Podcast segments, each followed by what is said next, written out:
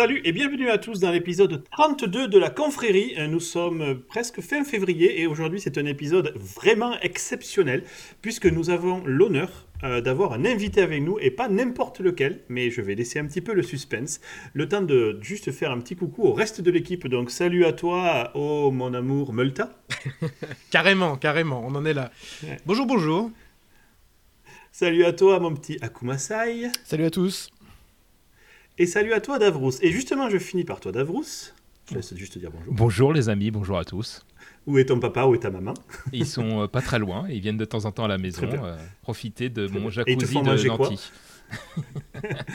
Alors Davos, je vais te laisser la parole parce qu'aujourd'hui nous n'avons pas de dossier. En fait, nous avons un invité que nous allons après bombarder de questions. Et je voudrais que tu nous présentes quel est cet insigne invité, s'il te plaît. Alors il s'appelle Dominique. En fait, on a déjà parlé de lui euh, dans des podcasts précédents, et euh, parce qu'on a parlé de certains de ses films. Il est réalisateur. Ensuite, je vais le laisser euh, se présenter lui-même. Et en fait, on, s'est rencontrés tous les deux. donc tu avais déjà dit, j'ai eu la chance d'être invité grâce à, copain Sylvain Orduro chez Bernard Weber, l'écrivain. Et en fait, on s'est retrouvés. donc la manière dont il fait les trucs, c'est on, est à table et on, joue à des jeux, soit on est un petit peu mis de manière aléatoire. Je me suis retrouvé à côté de Dominique et euh, il était réalisateur. Donc moi, pour moi, c'est génial d'être réalisateur. J'avais plein de questions, comment ça marche, etc. Euh, Sylvain m'a vendu comme euh, l'expert quantique. Tu, tu sais, maintenant, je suis expert international quantique. Oui, bien sûr, tu as fait un sujet dessus, du coup. euh, Et donc. Dominique, ah c'est génial, ça m'intéresse vachement. Et c'est comme ça que ça a matché, qu'on a commencé à discuter. Et lui il me dit, je fais un, un, un reportage, un film sur euh, les ovnis. On venait juste d'en parler. Alors, forcément là, comme un dingue. Et donc Dominique, je te laisse euh, nous présenter, nous dire euh, qui tu es. Qui euh, es-tu Qui es-tu? Dans quelle étagère? C'est toujours la question que je me pose quand je me réveille chaque matin. Qui suis-je? Où vais-je? En Suis-je tout cas- le même que hier soir Voilà. En tout cas, merci pour l'invitation. C'est super sympa. Je suis, je suis ravi d'être dans votre podcast et, euh, et de discuter de ce sujet passionnant. Alors, qui suis-je? Bah écoutez, j'ai- fait. euh, je réalise des documentaires, pas seulement. J'ai fait aussi euh, un court métrage de, fiction euh, basé sur une nouvelle d'Arthur C. Clarke, euh, l'écrivain de science-fiction euh, qui a écrit 2001. Et moi, la nouvelle que j'ai adaptée, ça s'appelle euh, The 9 Billion Names of God, euh, les 9 milliards de noms de Dieu. Et, euh, et vous qui êtes des programmateurs, ça va vous parler, puisque c'est l'histoire d'un, moine euh, qui vient acheter un ordinateur dans les années 50 pour euh, accomplir une prophétie, et ils ont besoin d'un ordinateur en fait qui va leur calculer la liste de tous les noms de Dieu. Et ils pensent qu'il y en a 9 milliards, et que quand- ils auront trouvé ces 9 milliards de noms de Dieu, ils auront accompli leur prophétie sur laquelle ils travaillent depuis euh, 5000 ans, et grâce à l'arrivée de l'informatique, ils vont faire en quelques mois ce qui leur aurait pris encore 10 000 ans. Euh, j'ai j'ai adoré cette nouvelle parce que je trouve que bien qu'elle ait été écrite euh, bah, euh, à l'époque, euh, elle est toujours d'actualité, euh, encore plus aujourd'hui, je trouve. Vous avez prévenu j'en dis que, pas que que- c'était un mec bien. Ouais, il et Il Normalement, faudrait que tu me donnes le lien vers un Avec... endroit où on peut ouais, ouais, ouais, voir. bien sûr. Et on non, le vous mettra dans pouvez le voir. C'est un court métrage, du coup, il est sur, euh, il est sur Vimeo. euh, voilà, il est accessible. Ok. Euh, Alors que tu saches, Dominique, tu n'avais pas besoin de présenter qui était Arthur euh, C. Clarke, hein, parce que si les gens ne le savent pas, en fait, ils n'ont pas le droit d'écouter. Ils n'ont pas le droit d'écouter. ont pas le droit d'écouter. Là, vous pouvez maintenant vous déconnecter. c'est Je trouve que c'est une bonne Ouais, règle. D'ailleurs, on veut plus vous parler. Exactement. Et donc voilà, bah, merci d'être venu, euh, Dominique. Euh, Alors, Et du coup, j'ai pas parlé de- des ovnis, mais j'ai Voilà, réalisé c'est ça, voilà. que parce des Je que c'est le sujet de l'émission. J'ai réalisé aussi donc deux documentaires sur les ovnis. Le premier qui s'appelle OVNI une affaire d'État, qui a été Mhm. euh, diffusé euh, sur sur Planète en. France, sur la RTBF euh, en Belgique, enfin un peu partout, même dans le monde. Il est sur Amazon aux États-Unis depuis début février. Ouais. En- dans une version 52 minutes par contre. Donc ne- la version française qui a été diffusée sur Planète dure 1h20, là c'est une version raccourcie. Euh, voilà, Parce que les Américains, ils ont moins un- de temps, moins de temps d'intention, c'est pour ça ou... Je, je, Ouais, je sais pas, non mais ça passe par les distributeurs, ils ont besoin voilà, d'un format euh, formaté, ça se vend plus facilement à l'international, euh, c'est pour ça. Ah, ok. Et donc, OVNI, une affaire d'État, donc qui, reprend un peu les dernières informations sur le sujet euh, des OVNI euh, depuis, récemment, depuis de- 2017, euh, depuis que le, Pentagone a avoué avoir eu un programme de recherche secret sur, le sujet entre 2005 et 2012. Et avec les vidéos sont sorties, les vidéos qu'on connaît, des, chasseurs F-18 qui ont filmé des ovnis. Donc on, parle de ça dans, le documentaire, mais pas que. Ça va bien plus loin que ça. Euh, on montre aussi en France que nous aussi on s'intéresse au sujet. très sérieusement depuis longtemps, mais qu'on n'a peut-être pas les mêmes moyens que les Américains. Enfin, on n'a pas mis les mêmes moyens qu'ils ont pu mettre, en tout cas officiellement.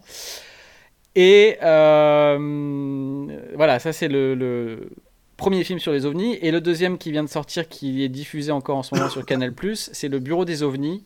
Et le Bureau des ovnis, ça raconte l'histoire du GEPAN, euh, qui est euh, justement l'organisme officiel en France qui, qui, est chargé de recueillir les témoignages et éventuellement d'enquêter pour les cas les plus étranges euh, d'OVNI partout sur le territoire français. Donc eux, ils, sont vraiment euh, leur, leur, mission, c'est pas de faire de la recherche euh, fondamentale, c'est pas de comprendre comment les ovnis volent, fonctionnent, qu'est-ce que c'est et d'où ça vient.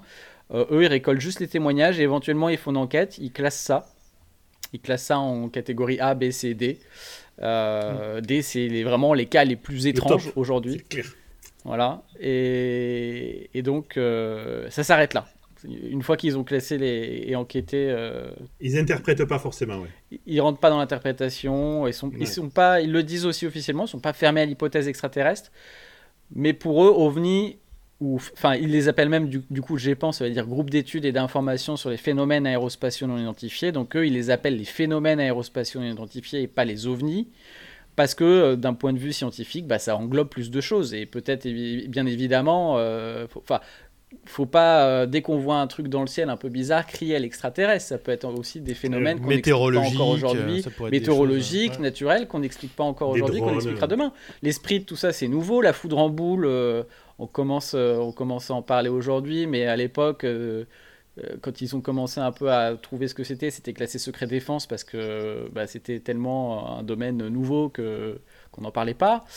voilà, donc en fait, ce qui est intéressant, c'est que et moi, c'est ça qui me stimule, c'est d'essayer de comprendre des, Il y a encore plein de choses à comprendre, quoi. Il y a encore plein de mystères et, euh, le phénomène, les phénomènes aérospatiaux identifiés, les ovnis, euh, font partie de ça. Et peuvent. Euh, ok, parfait. Voilà. C'est super. Il a fait une bonne intro, je pense. Prépare-toi, c'est sublime.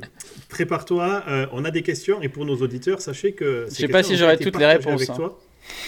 Non, bien sûr, il n'y a aucun souci. En fait, c'est c'est des questions que on s'est réunis, on a, on, on a brainstormé un peu autour des questions. Euh, tu réponds ce que tu peux répondre. Euh, ce que tu veux répondre aussi, euh, et tu n'as pas été préparé encore une fois. C'est-à-dire qu'on ne t'a pas transmis ces questions au préalable, tu vas les découvrir au moment où on te les pose.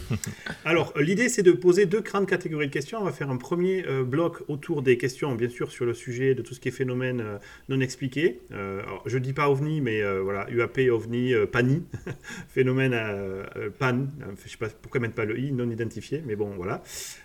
et puis, on fera une seconde session de questions plus autour de toi, ton futur, de quoi, comment tu bosses, etc. On va tenter de garder chaque section aux alentours d'une vingtaine de trentaine de minutes pour pas non plus que ça soit trop chiant.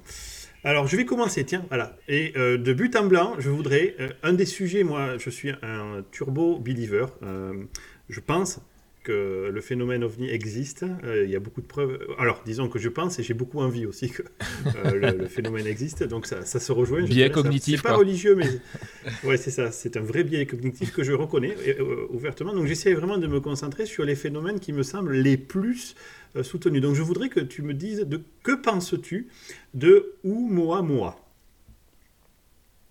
la, la, la... Bah, je vois comme vous, je pense, qu'il y a un vrai débat euh, autour de moi, moi. Euh, j'ai envie, euh, c'est vrai que j'ai envie d'adhérer à la thèse d'Avilop parce que je trouve ça absolument fantastique et intéressant d'imaginer que une civilisation extraterrestre puisse envoyer des sondes. Enfin, cette idée me paraît pas complètement déconnante, peut-être très ethnocentriste parce que, encore une fois, rapportée à l'humain. Mais, euh, parce que nous, on envoie des sondes dans l'espace. Mais justement, parce que nous, on envoie des sondes dans l'espace, pourquoi une civilisation qui serait au même niveau de technologie que nous, qui est technologique que nous, bien plus loin dans l'univers, ne pourrait pas faire la même chose? Donc, ça me paraît pas complètement déconnant comme, euh, comme hypothèse. Je veux dire, euh, pour moi, c'est de, de l'ouverture d'esprit. Et, et ce qui est vrai, qui est intéressant, encore une fois, avec cette affaire, c'est que d'après Avilob, hein, je cite Avilob, et Avilob. Ouais, c'est quand même le chef de. Ouais, voilà. Peut-être qu'on peut dire qui est le bonhomme, quand même. Exactement. le, directeur du département astronomie d'Harvard. Il a été également conseiller scientifique à la Maison-Blanche. Euh, et puis il s'occupe aussi du Black Hole Initiative. Il travaille sur les trous noirs. Enfin, voilà, c'est pas. Euh, c'est pas, Tata Jeannette. C'est pas Tata Jeannette, quoi.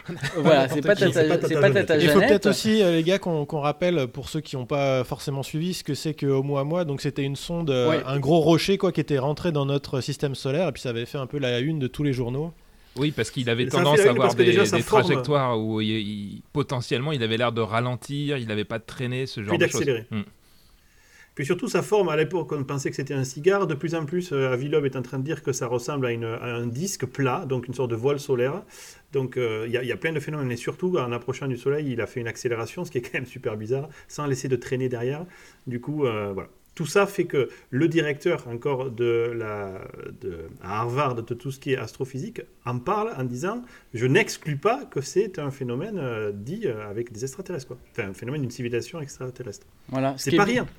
C'est pas rien. C'est sûr c'est pas rien. Ce qui est bien c'est qu'au moins il a mettons même s'il s'est trompé euh, il a provoqué le débat et je trouve que le débat est vraiment intéressant. Maintenant ce qu'on voit et je trouve ça un peu un peu déplorable, c'est qu'en en fait, on a l'impression qu'il y a toute la majorité de la communauté scientifique tout d'un coup qui s'est liguée contre lui en disant mais non, mais n'importe quoi, etc.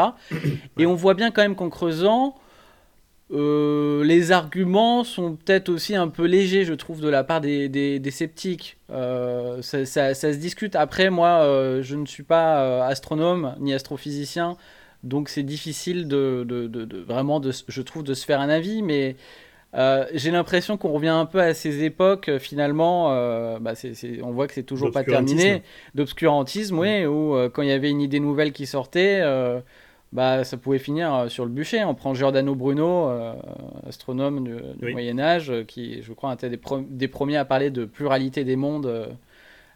lui disait il y a d'autres systèmes solaires, d'autres systèmes solaires, il n'y a pas que le nôtre ça n'a pas pu à l'église, il a fini brûlé, si je dis pas de bêtises.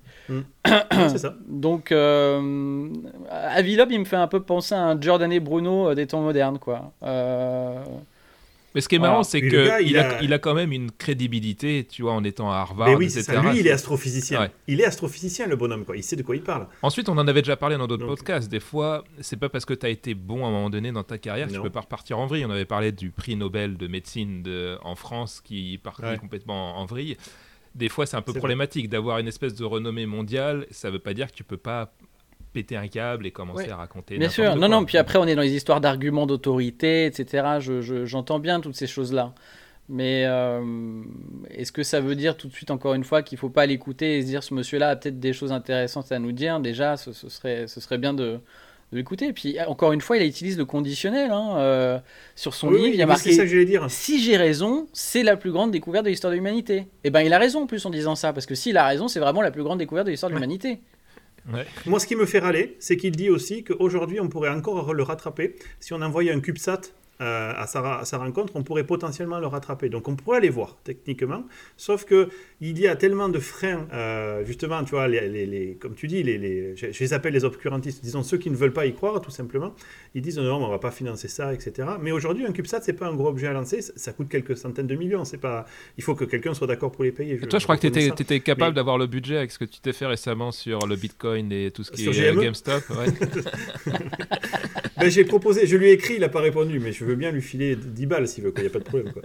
En fait, en fait je, trouve ça euh, quand même intéressant parce que c'est pas une personne. Ce qui est super clair dans tes reportages, Dominique, c'est que c'est que c'est pas seulement Madame Michu dans son champ qui a pris une photo en 1960. Il y a quand même des gens qui sont intelligents, assez haut placés, euh, qui sont des références dans leur domaine, qui en parlent. Et ça m'a ouvert les yeux qu'en fait, c'est euh, c'est pas récent, ça, existe depuis quand même un certain, un certain temps, qu'il y a ces organismes d'État qui existent. Et du coup, on peut se poser la question est-ce que, euh, euh, est-ce que par exemple, il est un petit peu, il fait attention à ce qu'il dit en se disant euh, si j'ai raison, parce qu'en fait, on n'est encore pas tout à fait prêt à ce que des gens qui soient placés comme ça et qui soient, qui soient des références euh, euh, ouvertement euh, disent que bon bah je pense que c'est je pense que c'est exactement ça quoi. Et donc est-ce que est-ce que c'est quelque chose que tu penses qui qui est en train d'augmenter, qui a augmenté à travers le temps, ou juste ça a toujours été le cas, il y a toujours eu des organismes comme ça, et au niveau de l'État qui regarde ce genre de choses, ou des gens de ces, dans ces sphères-là qui pensaient déjà que c'est possible, c'est juste qu'on n'était pas au courant. Euh, peut-être que je vais matiner ta question de, euh, la lier à la grande révélation. Euh, est-ce que on voit une accélération de tous ces phénomènes-là ou c'est juste nous, nous qui nous y intéressons un peu plus ça a toujours été comme ça? Il y, y, a les deux. ça a toujours été comme ça parce qu'on va dire qu'il y a eu des vagues, j'ai l'impression. dans les années 70, par exemple, en France, Jean-Claude Bourré il en parlait énormément au journal de, de, 20h ah sur TF1. Bah oui, oui, oui. En fait, c'est, on peut dire même que ça a été le pionnier euh, dans ce domaine-là parce que euh, il a, il a beaucoup de gens aussi se, se moquaient de, de ce qu'il pouvait euh, raconter. Mais ça a été le ah premier à sensibiliser. À, il, a, il a interviewé justement à l'époque le fondateur du GEPAN, Claude Power. Même avant qu'il crée le GEPAN, il était déjà allé l'interviewer. Enfin, j'ai retrouvé des archives justement pour le bureau des OVNI. C'est ouf. Bon, quand on regarde aussi du côté des États-Unis, il y a eu des commissions, il y a eu le projet Blue Book aussi, donc qui était la grande enquête de, l'armée de l'air américaine, de l'US Air Force euh, sur, sur, les ovnis, euh, qui a commencé, euh, je crois, à la fin des années 60, avec le célèbre professeur Heineck. Il y a d'ailleurs il y a une série qui est sortie, une série de fiction qui s'appelle Projet Blue Book, alors qui, qui, qui romance, mais qui, qui, quand même se base sur des cas et des faits réels. Mais après, ça part en. Il y a des BD aussi sur le sujet. Il y a eu des BD, il y a eu des livres, enfin voilà, je, mm. je, recommande à nos auditeurs de, de, de, de chercher par eux-mêmes si ça les intéresse, parce que c'est ça qui est génial, moi, je trouve, avec ce sujet, c'est que on met un petit doigt dedans et après, paf, ça vous prend le bras. Ça... Ah ouais. C'est un peu un, virus, mais on se rend compte finalement qu'il y a énormément de, de matière, de documents et de gens euh, censés euh, euh, qui, qui, ont travaillé sur le sujet, à un moment, on se dit, bah, euh, on est un peu honnête. Euh, je veux dire, bah, il y a quelque chose, quoi. Si, si autant de gens ont travaillé dessus depuis la fin des, depuis la fin de la Seconde Guerre mondiale jusqu'à jusqu'à aujourd'hui, il y a bien une raison c'est pas c'est pas une vue de l'esprit. On n'a pas la même chose pour, euh, on n'a pas un organisme de chasseurs de fantômes en France, vous voyez ce que je veux dire, ou de recherche sur les trolls. C'est vrai. Euh, par contre sur les ovnis. Phénomènes euh... paranormaux effectivement. Ouais. et, du coup ici aux, US par contre, il y en a. Ouais. Recherche de et du coup là-dessus, euh, j'ai une petite un, un, petit truc pour rebondir parce que justement c'était un peu en lien avec la question que je me posais moi là dans, dans, dans le document qui pourrait expliquer qu'effectivement il y a un frein comme ça, euh, surtout auprès de, certains euh, scientifiques. Parce que ce que j'expliquais un petit peu quand on discutait avec les copains, c'est que effectivement en ce moment on est dans un, une époque où il y a beaucoup de, de, théories du complot, tu vois, il y a beaucoup de complotisme, tu as ces histoires de vaccins, de 5G, de Linky, tout ça, donc tu as une population qui est un peu euh, comme ça, de travers, qui va chercher tout le temps les trucs un peu... ouais, s'appelle. Et, la, et la problématique là-dedans, c'est que malheureusement, ce thème un peu des extraterrestres, il fait partie aussi de cette euh, sphère un peu complotiste, tu vois, où les gens malheureusement, malheureusement, voilà. Et du coup, est-ce que ça fait pas peur à certains scientifiques de se dire, ouais, mais alors si si effectivement je vais un peu là-dedans, on va me rapprocher de toute cette population complètement mm. débile qui dit n'importe quoi, et que les gars, ils y vont vraiment euh, tout doucement en, disant, en prenant plein de précautions, parce que justement, ils ont peur d'être assimilés à ça, quoi. Et, ce qu'on voit, c'est que même dans des films, toi, de culture euh, euh, de, fin, de culture. Je veux dire, la, culture lambda, euh, les trucs qu'on va regarder à la télé, des trucs tout bêtes comme X-Files ou Men in Black, à chaque fois, tu as aussi cette culture du complot où tout est caché, tu vois, on, on veut pas dire les choses à la population parce qu'ils sont pas prêts ou je sais pas quoi. Et du coup, ça renforce ce, cet esprit un peu complotiste, quoi. Ouais, mais à juste, à juste titre, euh, en même temps, parce que sans tomber dans le complot et le complotisme, les faits, ils sont là. Par exemple, ce programme du Pentagone, il a eu lieu entre 2007 et 2012. Et il a été caché ce programme, d'accord? C'était pas un truc euh, officiel. C'est celui de Louis Alessandro, c'est ça? C'est exactement ça, celui moi, C'est ce que j'appelle le, secret d'État, en fait. type Oui, oui, bien sûr. Je fais la, je fais la différence entre le complotisme et le secret d'État. Effectivement, le secret d'État, c'est évident qu'il y en a. Oui, mais ça donne, ça donne du, de, de l'eau au moulin des complotistes, parce que dire ah mais ils ont eu un programme secret sur les ovnis, donc c'était secret, donc c'est bien qu'on nous cache des choses. C'est un complot. Ouais, Donc c'est alors c'est pas un complot dans le but de nuire, mais c'est un secret. Enfin, euh, c'est là. Enfin voilà, Mhm. déjà faire la, la différence entre complot et secret, euh, comme tu, tu le dis très bien. Euh, mais, mais, mais oui, il y a eu. mais le secret, il s'explique. je pense qu'il a, il a plein de, de, de, de raisons et je. Là, c'est de la pure spéculation, hein, mais euh, des- enfin, un, un fait avéré qui m'a été expliqué par Claude Power, et moi j'avais jamais pensé à ce truc-là déjà, c'est qu'à l'époque il y avait des dossiers, donc des rapports OVNI qui étaient classés confidentiels, mais qui étaient classés confidentiels non pas parce qu'on voulait cacher euh, la vérité sur ce qui avait été vu, mais c'est parce qu'en fait, comme c'était des trucs qui avaient été vus par les militaires, ça expliquait en fait les systèmes de radar de l'époque, euh, Ouais. les, les avi- Ah. les avions qui étaient utilisés, euh, le- des choses, du coup des technologies qui dont, dont les ennemis ne fa- fallait pas qu'ils soient au courant. Donc c'est pour ça que c'était top secret. C'était pas dans la volonté de cacher en fait l'information OVNI, mais juste de cacher des informations militaires, parce que c'était des, des systèmes spéciaux qui avaient capté ces trucs-là. Donc ça, euh, ça explique déjà une partie du, du secret. Euh, J'imagine aussi que euh, on ne peut pas, on peut, il y a des gens qui doivent, qui ont dû se poser la question à un moment. Est-ce qu'on peut vraiment dire euh, qu'on est visité, euh, je sais pas moi, par des extraterrestres, par des sondes, ou qu'il y a des phénomènes dans les cieux qu'on ne contrôle absolument pas? Ça remet en question du coup. euh, Ça fait euh, peur, Ça sûr. fait peur déjà. Ça remet en question euh, l'autorité, euh, l'autorité en question, l'armée. euh, bah, vous n'êtes pas capable de nous défendre, vous savez pas ce que c'est, etc.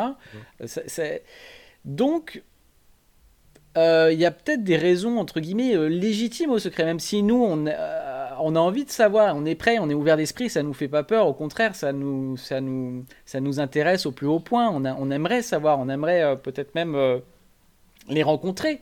Euh, mais ouais, grave. non, mais voilà, mais, mais, mais, mais je peux comprendre aussi qu'il y a des gens à qui ça fasse peur et, euh, et qui sont pas prêts, qui vivent dans une sphère de réalité. ils sont très croyants. Tout- toute leur réalité s'effondrait, leur, leur religion, leur, euh, Ouais. Tout leur, tout système podcast, de réalité. Enfin, je veux dire, là, du coup, on touche aussi à la psychologie humaine et il faut. euh, et je pense que finalement, si on a caché pendant très longtemps le phénomène pour ces raisons-là, et ben finalement, c'était bienveillant. Et. Ok, mais quand est-ce que ça va s'arrêter? Et c'est marrant. Quand est-ce que ça va finir ça? On, on en avait parlé avec Dominique quand on s'était vu la première fois parce que tout de suite je lui dis qu'on était super excités et que toi tu me disais mais attends c'est pas fini euh, alors, il me faisait un teasing il faisait exprès pour, pour m'énerver alors c'est pas fini il y a des trucs qui arrivent euh, parce que j'imagine que tu as des bonnes connexions maintenant grâce à tous ces reportages tu as, réussi à Oui, Ou en tout mais j'en sais pas J'en sais pas plus. J'en sais pas plus que ce que j'ai mis dans les films en fait. Tu vois. Euh, Mm. De temps en temps, j'ai une petite info. Par contre, ce que oui, il y a des choses. Des fois, je suis très curieux ou tel scientifique ou tel euh, ou telle euh, personne qui, qui, qui travaille proche des militaires me dit ah j'ai vu ce truc là mais j'en parlerai jamais parce que on va me prendre pour un fou je veux pas euh, dire ça devant la caméra etc et puis il vous raconte le truc et c'est rencontre du troisième type quoi. Euh, donc mais je me souviens on en avait parlé Mais tu, quand est-ce que ça va cesser? Tu m'avais dit que quand est-ce que ça ça va cesser Mais c'est- je, moi, je pense que c'est un processus qui est en cours, quoi. Tu, tu vois, ça a déjà Ouais, commencé ça, ouais. finalement. Euh, et en fait, euh, si tu as envie de voir cette réalité, bah, elle est là déjà. Euh, En fait, on t'a dit qu'il y avait eu un programme. les mecs qui ont travaillé dessus te disent, bah, on n'est sûrement pas seul. Euh, T'as un Bigelow, Robert Bigelow, qui a été donc le, qui est le pat. Alors lui, Oui, je l'adore. Enfin, lui, c'est vraiment un personnage que j'aimerais rencontrer un jour. C'est Voilà, ouf. le milliardaire qui a fait fortune dans les hôtels Best Suit Inn euh, aux États-Unis. Et en fait, il faut savoir que euh, quand il était petit, euh, ses grands-parents ont, un ovni qui a foncé sur leur voiture. Et ils ont eu très très peur. Et ça a été un peu un tabou dans la famille. Il a appris que quand il avait 10 ans. Et c'est un truc qui l'a qui, l'a marqué pour toujours. Si bien qu'en fait, il s'est dit quand je serai grand, euh, je vais faire un truc, je vais gagner de l'argent, etc. euh, beaucoup d'argent, et je vais créer ma, ma propre boîte euh, d'aérospatiale. Et bah c'est ce qu'il a fait. C'est-à-dire que il a fait fortune avec ses hôtels et, euh, et là maintenant il a euh, 70 balais et il a créé voilà Bigelow Aerospace. Il travaille aujourd'hui avec la NASA et il y a même un module fabriqué par Bigelow Aerospace, un module gonflable qui est sur l'ISS actuellement. Euh, David, et donc, ce- ce, qui sera- ce qui- ce qui te reste à faire maintenant, euh, c'est d'investir. Mais euh, attends, mais ce gars-là, il, finance des recherches aussi, vraiment, genre, pour justement faire de l'antigravité, etc. Il, il a, Ah, c'est lui. Ah, ok. il, il met des sous, ah ouais, il met des sous Mais, là-dedans. mais t'en parles dans un de, tes, comprendre. un de tes films, il me semble, Dominique, ce, ce Oui, gars-là. oui, j'en parle dans, dans ouais. OVNI, une affaire d'État. Euh, il y a même un- justement un petit. Il est assez rare en interview, mais en ce moment, il est en train de sortir du bois. Là, je sais pas ce qui se passe aussi. C'est pour ça que je vous dis ça continue, parce que là, il vient de donner une. Il vient de donner une interview chez Joe Rogan, euh, voilà qu'on peut trouver euh, sur Spotify. Là, c'était, il était invité hier ou avant-hier. Une interview de 2h30, je crois. Ouf. 3 heures. Ah ouais. Euh, Bah, Joe et Rogan, donc- c'est et donc- long, de toute façon. hein. et donc, non, mais Bigelow, au-delà en plus voilà, d'avoir fait tout ça, il a été donc le contractant du programme secret du Pentagone dont on parlait au début, le fameux programme A-Tip, A-Tip, avec Luce ouais. Elizondo, etc. Bigelow Aerospace a récupéré euh, l'argent pour étudier euh, tout, tout, tout, tout, tout ce que bah, on leur a demandé d'étudier pendant, euh, pendant 5 ans. Et, euh, et dans tout ce qu'ils auraient étudié, il y aurait eu notamment des matériaux provenant de crash d'OVNI. Voilà, j'allais le dire. Voilà. Le célèbre en- matériau parlent de, plus en plus. Alors, est-ce que ça vient de Roosevelt? Est-ce que tout ça, on n'a pas encore apparemment trop les détails, mais je suis en train de recouper des trucs et. Euh, je crois que derrière euh, l'histoire de Roosevelt aussi, il y a, il y a- il y a- il y a- de toute façon, il n'y a pas de fumée sans feu, mais euh, on, on va peut-être avoir de- aussi d'autres informations dans, dans les mois et dans les années qui viennent, c'est sûr. Mais pour faire, essayer de pense. faire Alors- une synthèse de tout ça, moi je pense, c'est que C'est compliqué. aussi la, la- la- la question de la question de Seb qu'on appelle Akumasai. On a chacun des petits nicknames pour que tu saches, euh, Dominique. Et euh, on en avait parlé sur le terme d'une notion de temps. Imagine que tu as l'information. Euh, on voit aujourd'hui, comme tu l'as dit, euh, Seb, euh, sur la 5G et tout, les gens parce qu'ils, par manque d'éducation, parce qu'ils sont peut-être faibles intellectuellement, enfin c'est arrogant de dire ça, mais on le constate, il y a des trucs qui sont Non, mais ils sont juste ab- absence de culture scientifique, on va dire. Euh, ils, ils sont pas prêts à recevoir ce genre d'informations. Il y a des gens, il y a des platistes quand même, faut pas oublier qu'on a des platistes. Il y a des mecs qui vont cramer En des an- 2021, ouais. ils vont cramer des Ah, parce que la Terre n'est pas ont- plate, les gars. ouais, je, je suis désolé, je suis peut-être un peu violent pour Ah toi, non. Dominique. Mais, et comme tu dis, pas préparé. si tu balances ça, les, je pense, si, et peut-être que je sais pas, on serait une intelligence euh, extraterrestre qu'on viendrait sur la Terre, qu'on nous explique, bah voilà, en fait, euh, la- comme tu dis, la psychologie humaine, elle fonctionne comme ça. Il y a des biais, il y a des protections dans le cerveau qui font que si tu lui annonces un truc qui détruit son, sa représentation du monde, il devient barjot. Le mec, il, il est capable d'aller brûler des- d'autres êtres humains parce qu'il il- il- ça va contre son, son mode de pensée depuis qu'il est tout petit. Donc c'est évident que le seul moyen de, de l'annoncer à l'humanité, c'est par palier. Et c'est ce que tu m'avais dit, Dominique. C'est soit tu pensais qu'en fait, Comme pour le confinement, regardez ce qui se passe, regardez ce qui se passe aujourd'hui avec le Covid. C'est exactement ça. À chaque fois, c'est par palier. Hmm. Ah, Ouais, peut-être pour vous gens dans deux capables. semaines, machin, etc. Et puis pof, et puis tout d'un coup ça tombe alors que c'était déjà décidé depuis trois mois, quoi.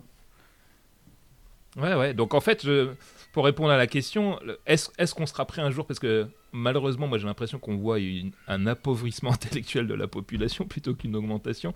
Euh, et, euh, et toi, tu me disais, Dominique, bah en fait, c'est peut-être toucher euh, des gens comme nous, tu vois. On s'y intéresse, qu'on essaye d'aller convaincre d'autres personnes, et par un effet, de- un effet de pyramide sur le long terme, que bah, une fois que tout le monde est à peu près prêt, on balance la sauce, quoi. C'est ça, c'est-à-dire Ouais, qu'il faut, aussi être proactif chacun. Il faut aussi être euh, proactif chacun à notre échelle. Euh, moi, j'ai été le premier surpris, par exemple. Je, je- je me suis dit, j'ai vu qu'aux États-Unis, euh, la CIA et le FBI avaient des informations, enfin, avaient déclassifié des dossiers, etc., sur les ovnis depuis, déjà les, années 2000. Je me suis dit, tiens, euh, du coup, est-ce que c'est pareil en France? Et puis j'avais une connaissance qui connaissait cet ancien euh, directeur de, la, DGSE, Alain Juillet, que j'ai interviewé donc dans OVNI, une affaire d'État. Et, et je l'ai appelé très naïvement, euh, mais en même temps euh, sûr de mon coup, parce que je me suis dit, bon, si la CIA s'y intéresse, il y a peut-être des trucs en France. Et je me suis dit, c'est comme ça que je vais, je vais c'est par cette porte d'entrée que je vais, je vais lui expliquer ça. Et je ne m'attendais pas à ce qu'il en parle autant et qu'il soit aussi intéressé en fait euh, par le sujet. Euh, parler, pas quel- d'accord. ça s'est Mhm. fait vraiment comme ça, c'est-à-dire que du coup, je, je suis allé le voir spontanément en me disant est-ce qu'il va m'en parler?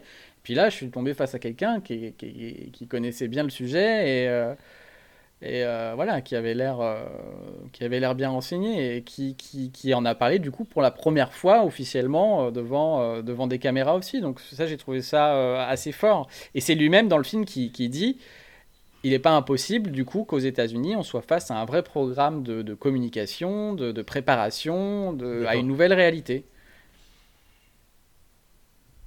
C'est pas moi qui le Génial, dis, là. c'est- lui. j'en pète. Ouais, moi j'adorerais. Euh, Est-ce que je peux me permettre la transition vers une autre question? Ouais. Euh, Que penses-tu de la Fédération Galactique? Ah, bah c'est des potes. Parce que là aussi, c'est- Et je te donne tout ce que j'ai si tu me fais rentrer là-dedans. Mais euh, parce que pour la petite histoire, donc c'est un Israélien, euh, je crois, responsable de la défense spatiale, euh, un ancien ministre de la défense spatiale israélienne, Oui. qui aurait évoqué ce sujet-là. Ça a été également évoqué par un Canadien, je crois, assez récemment, un ministre de quelque chose du Canada, ou je me trompe peut-être là, je suis pas sûr de cette partie-là. Mais en tout cas, euh, que penses-tu Elia. de ce- ce- cette information-là? Bah, j'ai pas plus d'infos que vous sur le sujet. Euh, D'accord. Disons que je trouve que c'est un truc très. Pareil, euh, c'est très humain, je trouve, euh, ce côté euh, fédération, côté politique, Fédération. organisation, etc. Euh, La première fois que j'ai entendu parler de ces trucs-là, parce que je suis allé assez loin dans mes recherches, c'était plutôt sur des, des- sur des groupes New Age, euh, de gens qui font du channeling euh, et qui vont euh, parler avec des extraterrestres de la Avec cinquième leur conscience. dimension, Ouais. euh, avec leur conscience, etc. Euh, donc, euh, euh, il y a peut-être. euh, moi, je suis très ouvert d'esprit, donc il y a peut-être vraiment des gens qui canalisent des choses, mais il y a peut-être aussi, je veux dire, n'importe qui peut dire n'importe quoi en disant je canalise aussi. Euh, Mm. donc, donc, les premières fois où j'ai entendu parler de Fédération Galactique, c'était par ce, par ce biais-là. Et de voir après, euh, du coup, j'ai été surpris de voir que de- de- des gens comme ce général israélien parlaient de Confédération Galactique. Je, je sais pas, ça me paraît très pas, ça me paraît très- ah bah, il est- bah oui, il est super crédible parce que c'est une des personnes les plus importantes, je crois, de, de l'aérospatial, euh, du, du, du spatial israélien. Euh, pour le coup, euh, alors euh, maintenant, euh, pareil, il est plus tout jeune. Alors est-ce que des fois, les mecs, on peut se poser la touchent, question Non, mais c'est possible, c'est possible. Mais en même temps, bon, son, son, son discours est ah, comment dire, est, est construit. euh, mais après, c'est pareil. Est-ce que c'est pas toujours ce truc de. Est-ce que la Confédération Galactique existe vraiment? C'est une question. Mais ce qui est important, c'est euh, l'information qui passe. Euh, C'est-à-dire, encore une fois, tout d'un coup, c'est un grand responsable comme ça qui va lâcher euh, cette info. Et, et- bombe. peut-être que le, bombe, plus quoi. important, c'est pas de savoir s'il y a une Confédération Galactique ou pas, mais c'est qu'on parle potentiellement de la vie extraterrestre, des ovnis. Ou le- tester la réaction voilà. des gens, quoi. Mais, mais, Ouais. mais je trouve pas ça déconnant. Euh, mettons qu'il y a des civilisations beaucoup plus avancées que la nôtre, ou au moins euh, égales, et qui sont capables de venir jusqu'à nous. Qu'elles se soient regroupées comme, comme nous on l'a fait au départ euh, dans notre construction euh, sur Terre. C'est-à-dire au départ, on se faisait la guerre entre villages, après on est devenu un pays, euh, le- les pays se sont réunis, il y a- l'Europe, c'est quand même assez récent dans l'histoire de l'humanité, les États-Unis. bah, pourquoi pas demain une fédération de planètes ou de, de, de, de galaxies.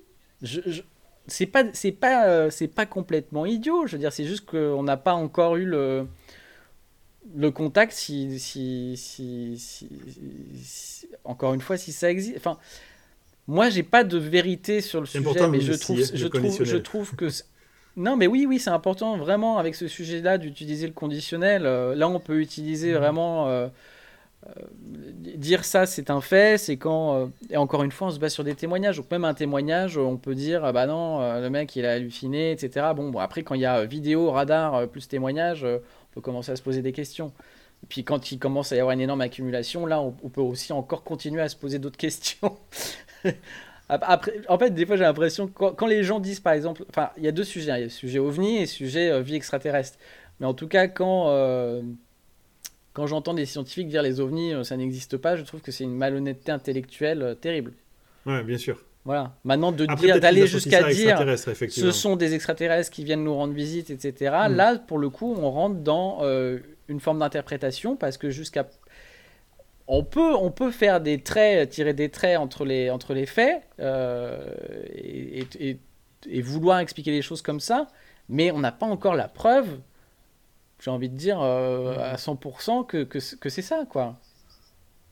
Mais la seule solution, c'est qu'ils se posent sur le Capitole et que, et voilà, que tout le monde les voit. Voilà. Et encore, il y a des connards qui pensent que la Terre est plate, donc euh, Et- à partir de là, c'est compliqué. Mais une- Ouais, et encore Paul Heineck euh, disait, voilà justement, il parlait de ces, Paul Heineck, donc c'est le fils du, le fils du, du- du professeur Heineck, hein, qui était l'astronome de l'US Air Force. Il disait, mais même s'il se posait à la Maison Blanche, je suis sûr qu'il y a des gens qui diraient que c'est pas vrai, que ça n'existe pas. Et- C'est Kubrick, Ouais, c'est Voilà, Kubrick qui a- filmé. Ou peut-être qu'on a quand même des pyramides, simplement, comme, en fait. comme signe assez évident de passage extraterrestre, on a les pyramides. Je vous rappelle, euh, ils se posaient sur les pyramides. Qui ont été construites par Ouais, eux, quoi, ouais. bien sûr. Qui, dans, euh, Les dans Theory, tout ils en parlent, je me rappelle, hein, ils en parlent souvent. Je m'avancerai pas là-dedans. Bah alors par contre, par contre, Et c'est... par contre, moi, je, je- je voudrais. Ah, attends, moi, j'ai une Vas-y, toute- Mais, pourquoi, mais pas après sur les, sur les pyramides? Sur la pyramide, il y a des trucs passionnants. Je veux dire, moi, je suis allé à Chichen Itza le 21 mars, donc euh, au moment de l'équinoxe, il y a un serpent qui apparaît sur la pyramide avec un jeu d'ombre et de lumière le jour du, le 21 mars, quoi, le jour de l'équinoxe de printemps. Les gars étaient super forts en, en, en astronomie et en, astronomie. et en architecture. Et en fait, ils faisaient de la- de l'astro-architecture, en fait. Ils construisaient leurs monuments en fonction euh, des planètes, etc. Je pense qu'aujourd'hui, je ne veux pas m'avancer là-dedans parce que c'est pas non plus euh, mon, mon champ d'expertise, mais je suis sûr qu'on est incapable de refaire une chose pareille. J'adore ce terme-là. T'imagines, je fais quoi dans la vie? Je suis astro-architecte. Ça calme. Ça claque bien fort.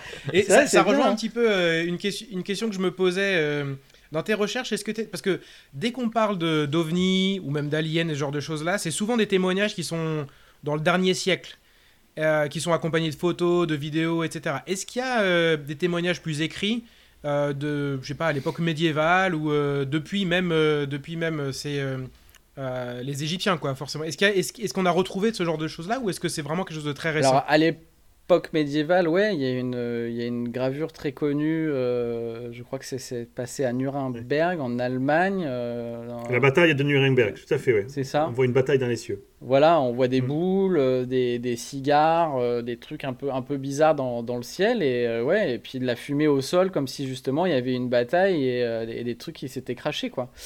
Euh, et apparemment, ça a marqué toute la ville, etc. à l'époque. Donc ça, c'est un, un fait. C'est même dans la première brochure du GEPAN. Vous pouvez trouver sur le site du GEPAN la, première brochure du GEPAN donc, qui présente le GEPAN en 77. Elle est disponible en PDF sur leur site. Et il y a un petit, euh, une petite photo euh, justement de cette gravure de, Nuremberg qui est citée comme, exemple en disant mais justement c'est pas, pas nouveau. Là aussi où c'est pas nouveau, c'est que beaucoup euh, et là, ça devient. Et là, et là, par contre, on va parler un peu d'extraterrestres euh, pour le coup, enfin ou de, de peuples euh, des étoiles. Mais il y a plein de tribus, que ce soit en Amérique du Sud ou aussi des Amérindiens en Amérique du Nord, qui, parlent de leur rencontre avec euh, le peuple des étoiles, ou comme étant un contact un peu permanent, ou alors euh, ils, les- ils disent c'est nos ancêtres, euh, voilà, c'est on vient de on vient de là-bas. Donc, David, il doit être au taquet, là. D'un coup, là. Ça va être son épisode préféré. Ouais, ça va être impossible de faire mieux derrière. C'est super chiant, Dominique, parce que derrière l'autre, il va plus Je se pense qu'on arrête la confrérie. On Ça arrête sera la confrérie, l'apothéose pour lui. C'est fini. voilà. Faut savoir partir quand t'es en haut, quoi. Non, non, mais même, euh, même si tu veux, euh, c'est ça qui est intéressant, c'est que c'est- pas, pas un truc, on dit toujours les ovnis, ça apparaît, euh, c'est Kenneth Arnold en 1947 qui a vu les soucoupes volantes. Bah non, il y a des trucs avant. Même en France, en discutant avec le gendarme que j'ai interviewé dans le bureau des ovnis, là, qui, qui faisait partie à un moment du, du comité d'experts du GEPAN, parce qu'il faut savoir que donc au GEPAN, il y a un comité d'experts et un collège, Ouais, il y un avait, du tout, il y avait des neurobiologistes et tout. Oui, oui, il y a des neurobiologistes, enfin, il y a vraiment des gens. euh, Et il y a aussi des gens, du coup, de, de la défense. Donc, il y, a- il y avait un gendarme, euh, parce que la gendarmerie a aussi un protocole pour récupérer les, les témoignages euh, d'OVNI. Euh, et donc, ce, ge- ce gendarme m'expliquait que dans les archives euh, de, de Vincennes, je crois, euh, il y a eu, pendant la, la Première Guerre mondiale, des, des gens, des pilotes qui ont vu aussi des trucs bizarres dans le ciel, qui ont fait un rapport. Un des trucs les plus vieux, ça date de. Consigné, c'est ça, je crois. C'est première, première Guerre mondiale. Mhm. Voilà.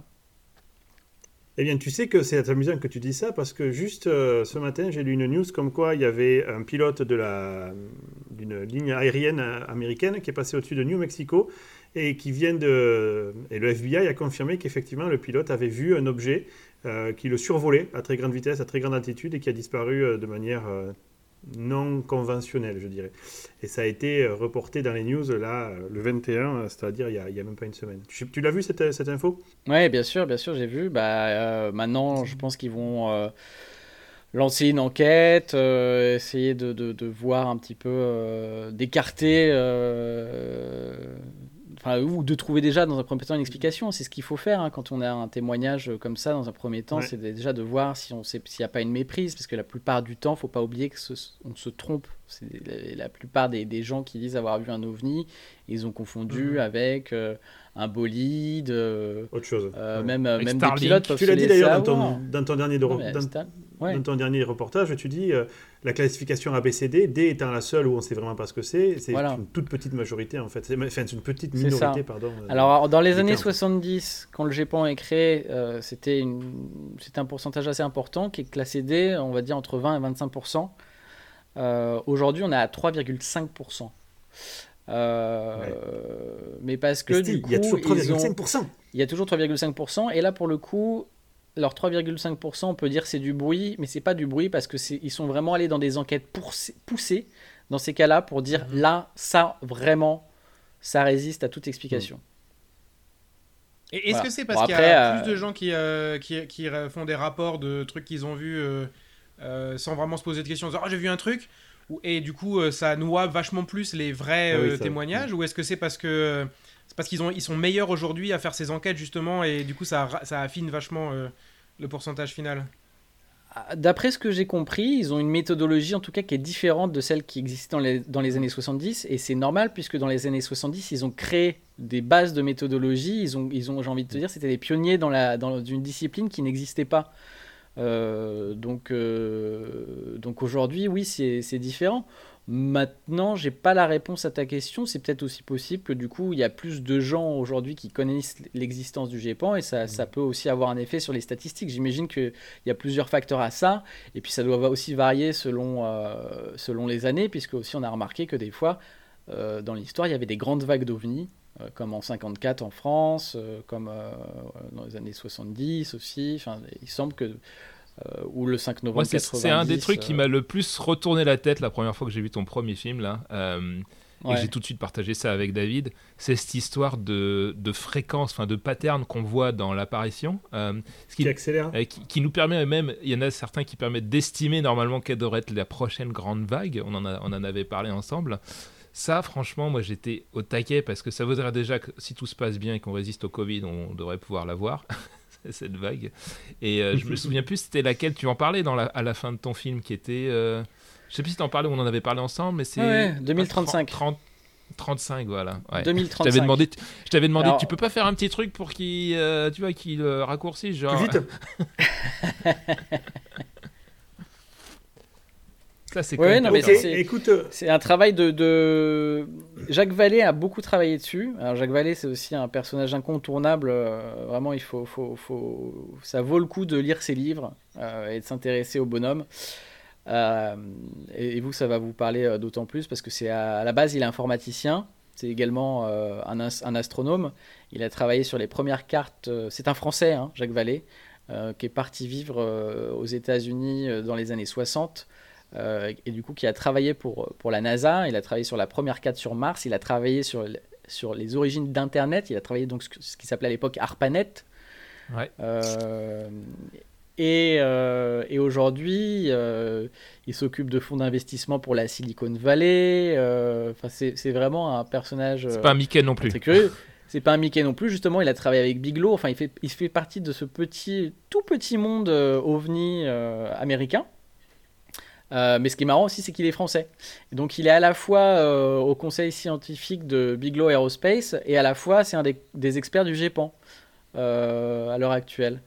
Donc, je suis assez. ouais, c'est monsieur quoi. Ouais, ouais, et, et, ce, qui est, ce qui est extraordinaire, c'est que c'est à la fois quelqu'un qui a un esprit scientifique, mais qui a aussi une très très grande ouverture d'esprit, euh, et qui est capable de, s'intéresser euh, au mystère de, la conscience, de la réalité. Euh, voilà, après, il y a plein de gens qui sont, qui sont pas d'accord avec lui et qui pensent qu'il part dans la métaphysique. Mais, euh, mais ça vaut le coup, en tout cas, pour l'exercice d'esprit, de, lire les livres de, Jacques Vallée, qui justement aussi, certains, il y en a un qui s'appelle Autre Dimension, bouquin, je crois, qui est sorti dans les années 70-80, et qui va reporter aussi justement des très très vieux cas de d'ovnis, de rencontres avec des petits êtres, etc. Euh, au Moyen Âge, notamment avec un, un prêtre qui s'appelait Dagobert, je- euh, Dagobard, Dagobard, pardon, pas Dagobert, Dagobert c'est euh, le roi, C'est le roi. Le roi. les mérovingiens. euh, mais tout ça a peut-être un lien, je ne sais pas. Dagobah, ça fait très Star Wars. Non, non, mais les mérovingiens, parce que bon, Ok. Bref, voilà, tout, je fais des, plein de petits liens comme ça dans ma tête, j'espère que je suis clair. Mais donc Jacques Vallée, bien, voilà, non, je, super, vous recommande vraiment de, de lire son, son, son travail parce que euh, voilà, il fait toujours partie de, de ce milieu euh, officiel euh, OVNI et puis euh, c'est quelqu'un de très intéressant. Alors, juste, on va, on va conclure sur la partie OVNI pour parler un peu plus de ton travail, de ton travail. Juste, je voudrais te poser une dernière question qui est, euh, selon toi, enfin, qu'est-ce qui, toi, t'a le plus marqué? Qu'est-ce que tu peux dire Ok, là, à ce moment-là, ça a changé quelque chose en moi? Est-ce que Sur- tu as une pierre angulaire comme ça? Sur, Euh. sur ta motivation autour de tout ça, ta volonté de, de faire les reportages que tu fais, etc. Bah, moi, ce qui m'a particulièrement marqué, euh, ça a été euh, l'actualité récente. Oui, c'est qu'en 2017, euh, on apprend, euh, il y, y y y a ces trois vidéos qui ça. sortent, euh, filmées par Ouais. ADF18. Pareil. Au même moment, on a un sénateur qui, qui, qui prend la parole, donc c'est le sénateur Harry Reid aussi, que j'ai interviewé dans OVNI une affaire d'État, qui Mhm. nous dit que bah, les ovnis sont une réalité, et qu'il faut s'intéresser, qu'il faut faire de la science avec, etc. Euh, Il y a Lou- Louis Elizondo aussi qui apparaît, donc l'an- l'ancien directeur du programme ATIP, euh, qui dit bon bah voilà, on n'est peut-être pas seul. Euh, j'ai trouvé que ça faisait beaucoup de choses au même moment. Pour me- Ça m'a marqué, ouais. Et, euh, et en fait, je voyais qu'en France, bah, on n'en parlait pas, ou très peu, ou ça passait Mm. vite fait sur une petite dépêche euh, sur un site internet. Euh, et donc, euh, je, voilà, je me suis dit qu'il fallait faire un film pour montrer en tout cas euh, ce qui était en train de se passer du côté américain. Alors, vous qui habitez aux États-Unis, je me demande, est-ce que vous ça. en entendez parler Parce que nous, en France, c'est encore. Confidentiel, ouais. on en parle de plus en plus quand même, tu vois. euh, mais mais euh, si tu veux, on va, on va pas t'en parler pendant trois jours, quoi.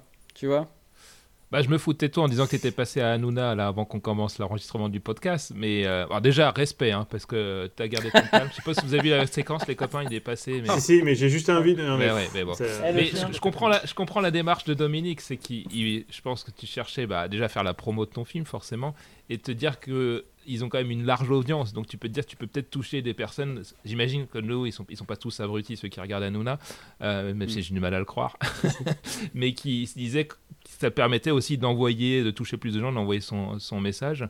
Euh, donc respect d'avoir gardé ton calme là, parce que je sais que t'es cool. donc en plus, d'entrée de jeu, ils ont commencé à te chambrer, à raconter de la merde, et toi t'as dit oh mais on peut rigoler si vous voulez, etc. Surtout qu'ils commencent par dire, je vous dis Dominique c'est pas un charlot. Moi je t'ai vu pr- repris comme ça sur Twitter, genre pour donner de la crédibilité. Ah, Dominique c'est pas un charlot. Et puis derrière, euh, et l'autre il était mort de rire avec les, les- avec les histoires, parce que forcément le sujet. Oui, mais après, ils faisaient leur, ils faisaient pas- leur private joke. Enfin, de toute façon, je savais très bien, si tu veux, en allant là-bas, ce qui allait m'attendre. hein. J'étais sûr que ça allait vanner, etc. Ça, c'était, euh, c'était sûr.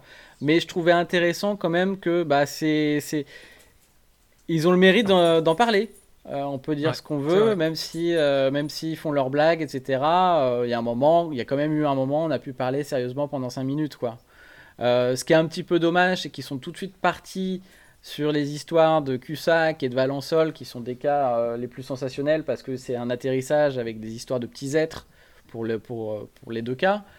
Euh, et qu'il y a plein d'autres choses intéressantes à dire, comme dont on vient de parler, des, des gens qui travaillent autour de ces sujets, euh, euh, des, des gouvernements qui, qui travaillent dessus depuis les années 50. Je veux dire, tout, tout ça n'est pas forcément très très connu du grand public. Et je pense que c'est une meilleure porte d'entrée que de Ouais. parler de Maurice Masque, Ensuite, tu, agriculteur, tu- tu sais comment ça se passe dans les médias. et- Oui, dans- sûr. dans les médias, bon. tu cherches, t'as, t'as- t'as 5 minutes de visibilité, ils essayent de prendre un sujet. C'est, c'est l'équivalent du C'est ça. putaclic en fait, tu vois. C'est euh, prenons le Ouais, truc bien con. C'est exactement euh, ça. ouais. Exactement. C'était un peu ça, donc, euh, donc voilà, c'était un peu. Je me, suis, je me suis senti, je crois, pour la première fois comme un funambule, quoi. C'était pas euh, une pure partie de plaisir euh, d'aller chez Hanouna euh, parler du sujet, Non, mais je savais, croire, quoi. Je savais très bien où j'a- où j'allais, en tout cas où je mettais les pieds, et ce qui pouvait se passer. Et au final, quand même, ça a été. Et puis si, euh, et puis si les gens ont envie de rire avec Est-ce ce que ça mais moi, ça ne me promo, pose quoi encore une fois aucun problème. Je je, je, je- moi, j'ai pas de souci à me marrer avec ça. Comme je leur ai dit en plus, j'étais sincère. J'ai dit oui, qu'on se marre sur le sujet, on se marre. Mais pour le coup, j'étais quand même invité pour parler de mon film, donc je me suis dit bon, à un moment, on va parler un peu sérieusement, quoi. parce que ce que je défends quand même dans mes films, et ça, c'est ça, j'ai aucun problème à le dire. Pour moi, c'est un sujet sérieux qu'il faut traiter de manière euh, sérieuse. Euh, ben, ça ne les stresse pas de savoir qu'il y a des objets non, non identifiés qui volent au-dessus de leur tête. Quoi. Même juste ça. Ah, mais David, David t'as vu l'émission. Je pense pas qu'ils sont un milieu de se stresser pour des trucs comme ça. Peut-être qu'ils le font, mais après ils jouent un rôle aussi. oui, mais bien, sûr, bien sûr. Ils jouent complètement un rôle. C'est, J'ose qu'ils sont pas aussi cons qu'ils en ont l'air, quoi. On est des grands fans, comme tu peux le constater. ouais, ouais, ouais. Non, mais moi en plus, je connaissais pas euh, bien l'émission. Enfin, je connais comme tout le monde parce que c'est très populaire en France. Mais euh, je connaissais pas leur euh, private joke. Donc en fait, à un moment, j'ai cru qu'ils étaient en train de se foutre de ma gueule. Et en fait, non, ils se foutaient pas de ma gueule. Ils se sont fait une private joke parce que dans J'ai Pan, il y a Pan. Et à chaque fois qu'il y a Pan dans un mot, ils se font une blague avec Peter Pan, avec Castaldi et Hanouna. Mais bon, si t'es pas initié à, à, ah, leur blague. D'accord, j'avais pas compris. Voilà. J'avais pas compris non plus. J'avais pas compris. Non, mais bref. Voilà, voilà. Peut-être qu'il y a, peut d'autres podcasts aussi qui se disent pareil. Hein. Qu'est-ce qu'ils sont cons avec leurs blagues de merde Tu vois, c'est peut-être possible aussi. Hein. Non, nos blagues, sont, meilleures. nos blagues sont meilleures. On, est, tous, le con de, de quelqu'un. On est tous le con de quelqu'un d'autre justement aussi. C'est non mais c'est vrai, il faut se le dire. Et et, euh, et aller, je, vous dis, je trouve ça bien d'aller euh, qu'il y ait aussi des gens, euh, comment dire. Je, je ne m'inclus pas dedans, mais qui, si demain Luminé, euh, Jean-Pierre Luminé est invité euh, chez Hanouna pour euh, parler des trous noirs et qu'il y va, ben, je trouve ça bien. Ça va être compliqué. Parce qu'il va, il va, il va. Non, mais au moins, il touchera des gens qui ont peut-être pas l'habitude de s'intéresser à ces sujets-là. Hmm. C'est beau. J'aime ta vision optimiste des choses, Dominique. Bah, c'est pareil pour le pour le contexte. Luminet, c'est un mec qui est super connu dans les trous noirs et il fait il fait des conférences sur Internet. C'est vrai que ça dure une heure et demie. C'est c'est des fois un peu long à suivre, mais il est vachement intéressant. Quoi. Ok, eh ben, ça va nous permettre de transiter vers euh, des questions un peu plus à ton sujet. Et je sais que Davrous en avait préparé quelques-unes, donc David, tu veux tirer le premier Ouais, parce que je savais que euh, tu allais être harcelé forcément de, questions sur les deux derniers films. Moi, la première fois que je t'ai rencontré, ce qui, ce qui m'intéressait vraiment, c'était le métier de réalisateur. Parce que c'est un truc qui. Euh, moi, on est fans tous de films ici. Donc euh, toi, tu me disais, oh, t'es informaticien développeur, c'est cool, je me pose plein de questions, tu vois, t'étais genre, ah, c'est impressionnant. Et moi, j'ai dit, non, mais non, mais c'est rien par rapport à votre réalisateur, il euh, faut que tu m'expliques comment ça marche, quoi. Euh... Davros, en plus, il est développeur quantique. Ah ouais, moi en plus, je suis développeur quantique. Euh, j'ai une question là-dessus, je poserai plus tard.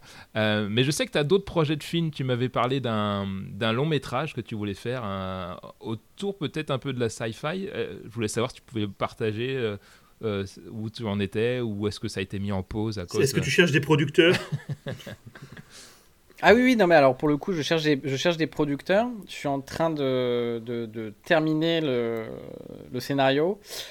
Euh, je ne vais pas trop parler de l'histoire, mais euh, ce que je peux dire, c'est que ça se passe en 1947 aux États-Unis et que ça parle d'OVNI. D'accord. Ah, mais moi, si tu as besoin d'argent, je veux bien te donner. J'ai gagné de l'argent avec GameStop récemment, je veux bien t'en Mais pas que. On peut tirer des traits entre tous ces mots, mais. Euh, ok, ok, ok, ok. Alors moi, je suis fan de, non, non, de 4... Je suis fan de 4K et tout, de, de, de matos, etc., d'écran. Je suis connu pour être un psychopathe de, de l'image. Et je voulais savoir aujourd'hui quel type de matos tu utilisais, si c'était que du numérique, si tu avais encore de l'argentique, si c'est du numérique, quel type de caméra, 4K, 8K, enfin je sais pas comment ça se passe. Euh, alors, ça veut dire ça dépend des projets. Je suis avec mon iPhone.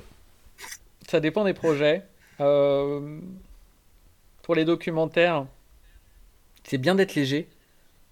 En fait, ça dépend ce que tu vas faire. Si tu vas faire des interviews, t'as pas besoin euh, d'une caméra de fou furieux. tu pars avec. non, mais tu pars avec un Alpha 7, etc. Puis souvent, en fonction, si c'est des gens qui n'ont pas beaucoup le temps que tu viens interviewer, qui t'accordent une demi-heure ou une heure dans leur journée, tu dois euh, t'installer rapidement, etc. Donc là, on est sur une petite config, tu vois, je travaille avec un chef opérateur. Euh, on est deux, voire euh, trois quand on est en mode luxe avec un ingé son. sur Revenu une affaire d'état, tu vois, on était vraiment que deux.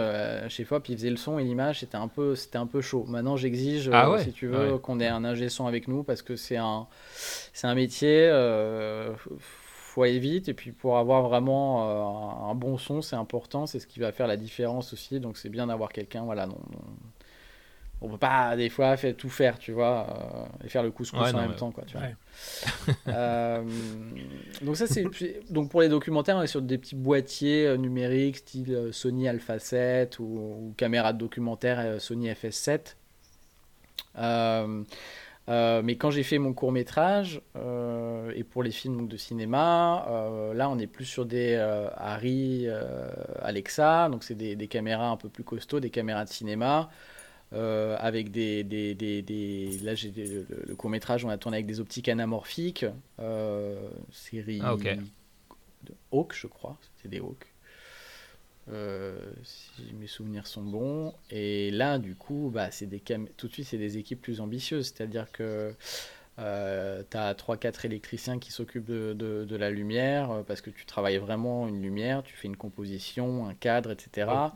Euh, et puis la caméra, bah, il y a trois personnes dessus. Il y a le chef opérateur, un premier assistant caméra, un deuxième assistant caméra. Ah ouais, ouais, Euh, ok.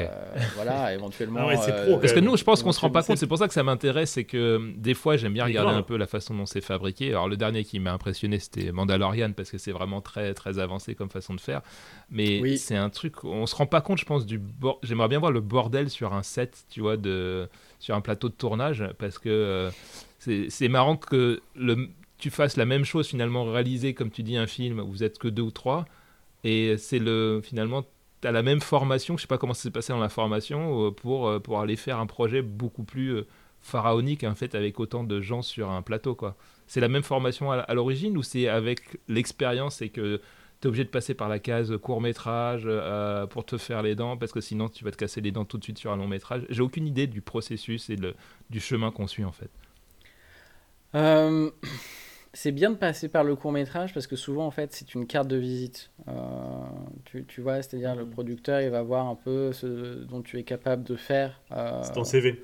voilà, euh, avec un petit budget, il, peut se projeter dans ce que, ce que tu peux faire avec un plus gros budget. Et du coup, euh, voilà, et quand même, le producteur, à la fin, il doit avoir un film.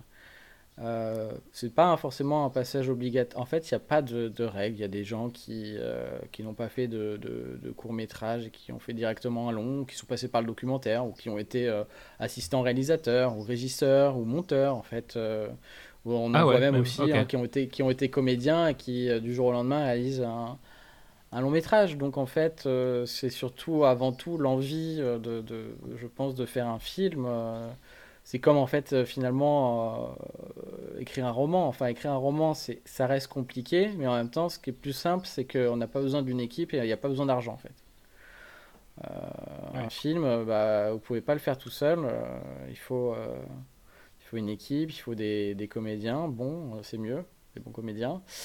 Euh, donc tout de suite, tout ça, voilà, ça, à la fin, ça chiffre, ça chiffre un peu. Contrairement aux autres arts, je veux dire, la musique, c'est pareil. Vous avez un instrument, bon, oui, il faut payer l'instrument, mais ça coûtera jamais euh, le prix de ce que coûte un film. Ouais. Bon, T'es à sauf so- t'es certains solo, quand même. Euh, T'es solo. Ouais, voilà, t'es solo. euh, donc là, c'est vrai que c'est. euh, Ouais, t'es obligé C'est d'être un chef de c'est- projet quoi. Ouais. hmm. Exactement, exactement. euh, et aussi d'être. euh, c'est quelque chose que j'ai eu expérience. hein, faut- c'est important d'être d'être bien accompagné. Vraiment, l'équipe, les gens avec qui tu travailles, c'est essentiel. Quoi. Tu fais pas un film tout seul. Et, euh, et oui, le, le- le réalisateur est le chef d'orchestre, etc. Mais euh, s'il n'a pas tous les, tous, tous les, les, les meilleurs talents autour de lui, il fera rien. quoi. Surtout si tu veux faire voilà, de la SF, des trucs un peu ambitieux, du, du film historique, d'aventure, où là vraiment les corps de métier euh, de décorateurs, ouais, de, de ouais. VFX, etc. sont hyper importants. quoi. Et du coup, cet aspect euh, production, euh, l'argent, justement. Euh, je crois que David, il avait aussi une question là-dessus avec les nouvelles plateformes. Enfin, les nouvelles, c'est plus nouveau maintenant, mais comme Netflix, est-ce que c'est des choses qui ont un peu bouleversé le, le, le monde, justement, de la production audiovisuelle? Comment est-ce que toi, tu t'inscris là-dedans? Est-ce que tu travailles avec ces plateformes? Comment ça se passe, en fait?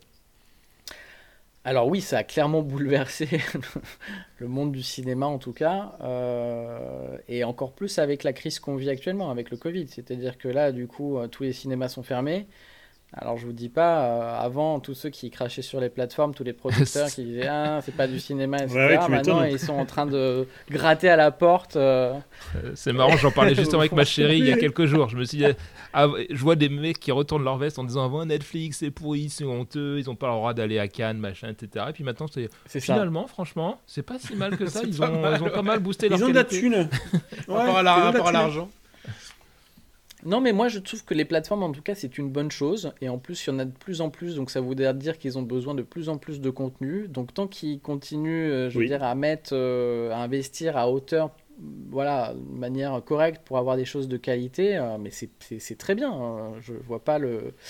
Je vois pas le souci, ils arrivent parfois à sortir bah, des c'est comme le cinéma, euh, t'as as trois films, cinq, dix films pourris et un chef-d'œuvre quoi. Euh, donc euh, Moi, ce qui m'avait un peu énervé dans, dans, dans la position du cinéma, c'est que euh, ce côté un petit peu arrogant, genre on est, euh, Oui. on est là, ouais, ouais. Élitiste. et donc le cinéma et Élitiste tout, et. Netflix, ouais, qu'est-ce qu'ils viennent faire ici? Sachant les, qu'il les- commence les à avoir déjà des les hein. frontières aujourd'hui, je trouve qu'elles sont en train de. Ça, ça change aujourd'hui. On voit des acteurs de cinéma qui vont à la télé et vice-versa, etc. Maintenant, c'est. C'est vrai. Il y a, Dans les y a séries moins télé, ce tu truc, vois des Tom euh, Hanks, des choses comme ça? C'est ça. Et, et puis dans les séries télé, juste, enfin dans les mêmes, enfin dans les- plus dans les séries de plateforme, euh, ça a des fois le niveau de, de- de- de- même le niveau supérieur de certains longs métrages, quoi. Euh, Ouais, c'est vrai qu'il y a des séries, à- c'est quasiment des, une, un- une série justement de mini-films quoi, de qualité. bien sûr. Ok, j'avais une autre question. Alors rien à voir cette fois-ci. On va, bon, on a beaucoup parlé cinéma. Maintenant, on va, Switch. on va switcher vers euh, euh, notre domaine. Nous, on parle beaucoup de jeux vidéo. Tu sais que tu, vas bientôt, tu devrais bientôt venir à la maison normalement pour tester la borne qui est derrière moi là, euh, pour qu'on puisse s'amuser. Et que tu vas mettre une raclée parce qu'à chaque fois que j'invite des gens, malheureusement, je, ne gagne pas.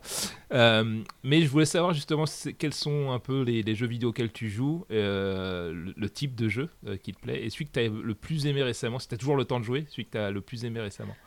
Ouais, alors, alors moi, les jeux vidéo, ça a été des péri- c'est une courbe sinusoïdale dans ma vie. Euh, C'est-à-dire que l'ai- j'ai acheté, une P- j'ai acheté une PS4 il y a. Euh, Bah, avant le premier confinement, en fait. Ah, Juste avant le premier confinement, je l'ai senti. Non, mais je l'ai senti venir et je me suis mis et je me suis mis à la PS4 l'année dernière. Donc, euh, j'ai pas bien compris que la PS5 allait sortir. De toute façon, elle est, pas, elle est, elle est introuvable. On la, on la trouve pas donc. La euh, Oui, voilà, on la ça. trouve pas. Et puis bon, je vois qu'il n'y a pas beaucoup de jeux euh, encore qui sont Non, sortis. c'est clair, donc bon, ouais. on, attend, on attendra un petit peu. Mais euh, du coup, j'ai redécouvert la PS4 et là, je me suis éclaté avec Red Dead. euh, euh, Redemption 2. Red Dead Ouais. Redemption? Redemption 2. Ouais. Alors ça, j'ai adoré. Ça m'a fait voyager dans les décors américains que, j'adore. Vraiment, les grands espaces et tout. Euh, tu vois, en plein confinement, euh, c'était génial de découvrir ce jeu. C'est marrant, il y a pas mal de gens qui ont fait ce Euh, feedback. Il y a des jeux, les jeux te permettent de voyager dans un autre univers qui est très immersif et interactif, et qu'en plein Ouais. confinement, ça, ça fait du bien à la tête Ça quand fait même. du bien. Ça fait du bien. Ouais, mais j'ai pas fait, j'ai pas fait exprès, si tu veux, mais du coup, ça m'a, tu vois, je, me rendais compte que c'est psychologiquement, ça m'a vraiment, euh, ça me faisait du bien. C'était une parenthèse d'évasion, tu vois. euh, moi, il y a un jeu que je te conseille sur PlayStation, si tu l'as pas encore Ouais. fait, c'est The Last of Us 2. La, qualité de la réalisation et, et même tu as des acteurs qu'ils ont pris, etc.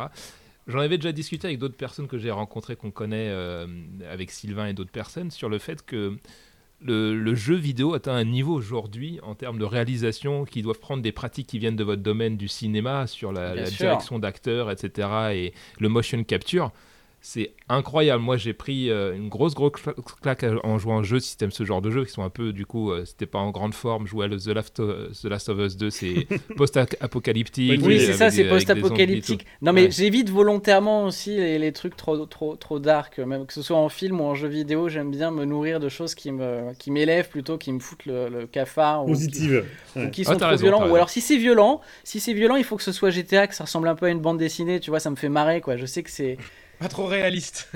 je sais que c'est pas trop. ré- Non, voilà, ça va, tu vois. Euh, Mais, mais, mais, mais, euh, mais après, oui, j'admire, comme tu dis, justement, c'est le fait que ce soit hyper bien euh, chiadé et que ça ressemble euh, pratiquement à la réalité, à un film, et que ça atteigne des niveaux comme ça. Je pense que c'est l'avenir du jeu vidéo. On en a encore balbutiement. hein, euh, Puis je sais pas euh, de quel, enfin je pense qu'on est tous à peu près de la même génération. euh, quand on voit l'évolution, moi j'ai grandi avec la, je crois le premier jeu que j'ai, auquel j'ai joué c'était sur Atari. Après a- j'ai eu la Master System machin. En fait j'ai eu l'impression que au fur et à mesure que je grandissais, enfin, bah, enfin c'est pas une impression, les, les- les jeux vidéo s'amélioraient, mais sûr, ça ouais. va aussi avec. euh, C'est sûr. ce qui est très curieux, c'est que nous, ça a accompagné aussi le développement de notre conscience euh, en parallèle. Donc, euh, c'est ça. Non, mais t'as raison, nous, je je, trouve- pense qu'on est une génération, on a grandi avec les technologies, on se rend pas compte de, de, de l'effet que ça nous a Moi, fait. je pense qu'on a eu vachement de chance. l'humanité, mais.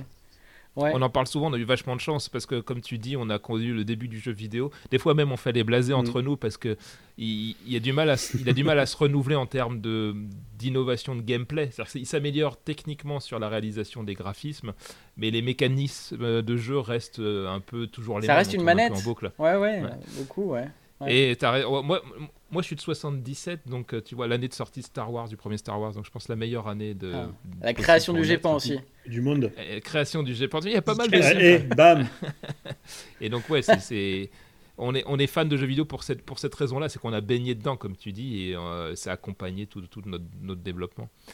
Dernière question, et puis euh, dans, dans ce thème un peu plus large, euh, la première fois qu'on s'est rencontrés, tu m'as, on a parlé quantique parce que Sylvain m'a présenté comme ça, ça m'a fait marrer, mais, mais c'est vrai que c'est un sujet de, de passion pour moi et pour les copains, on en avait déjà parlé dans le podcast. Je voulais savoir d'où ça te venait cette euh, passion pour les sujets scientifiques, pour le quantique en particulier, si c'est des membres de ta famille ou si c'est toi qui es juste curieux, tu lis plein de trucs. Euh, Parce que je me souviens, tu me disais, oh là, moi je suis juste réalisateur, tu sais, je sais pas votre niveau, etc. C'est marrant cette espèce de, de comment dirais-je, le com- complexe de l'im- l'imposteur, quoi, alors qu'on sentait bien que tu comprenais tout à fait ce qui se passait. Donc j'aimerais bien savoir d'où vient cette culture scientifique, si c'est juste de la curiosité naturelle ou si ça vient d'autre part. Bah écoute, non, c'est vraiment de la curiosité naturelle et je pense finalement que euh, ce qui m'a amené euh, à m'intéresser à la science, c'est passé par la spiritualité, euh, très bizarrement. Euh, j'ai, eu un espèce, d'éveil spirituel à 18 ans en ayant perdu une petite voisine qui est décédée d'un cancer à 6 ans. Tu te dis merde, pourquoi? Enfin, tu vois, il y a plein de trucs qui te traversent. J'avais perdu mes grands-parents un petit peu avant aussi, tu vois, donc tu te poses des questions, la mort, la vie, tout ça. Et euh, j'ai lu des livres, et comme beaucoup de gens dans ces moments-là, euh, qui m'ont fait me poser plein d'autres questions, j'ai eu des réponses aussi, euh, en faisant mes expériences et mon cheminement personnel. Et, la physique quantique, justement, ce que je trouve intéressant, c'est que j'ai l'impression qu'elle fait le pont entre ce qu'on appelle la spiritualité au sens noble, au sens large, pas au sens religieux, hein, je dis bien spiritualité, euh, chacun a sa propre spiritualité, il l'entend comme il veut, et la science. Et je, j'ai l'impression qu'aujourd'hui, il y a vraiment euh, un pont à établir entre, entre les deux euh, qui, qui- est important. C'est, parce que pour moi, aussi dans la spiritualité, tu as des, des valeurs, tu as, tu as, je sais pas, il y a quelque chose de, voilà, de, fort qui fait qu'on prend conscience qu'on est tous connectés, qu'on est tous humains, euh, frères. Ça peut paraître un peu naïf hein, comme, comme vue, mais, mais euh, voilà, si, si, si, je crois que c'est Pascal qui disait euh, science sans conscience n'est que ruine de l'âme, et on pourrait dire science sans spiritualité aussi. Euh, donc, donc, ce qui est intéressant, c'est qu'aussi la physique quantique a l'air de, de- trouver des, des explications scientifiques à des phénomènes spirituels, ou, ou peut aussi expliquer des, des choses voilà, qu'on comprenait pas forcément avant, et en même temps, j'ai l'impression qu'elle ouvre vraiment la porte sur une spiritualité, parce qu'il y a des trucs, on se dit, mais c'est pas possible, enfin, on constate des choses, mais euh, comment ça se fait, quoi? Et ça, ça Oui, en fait, c'est vachement, c'est vachement plein, intéressant comme réponse.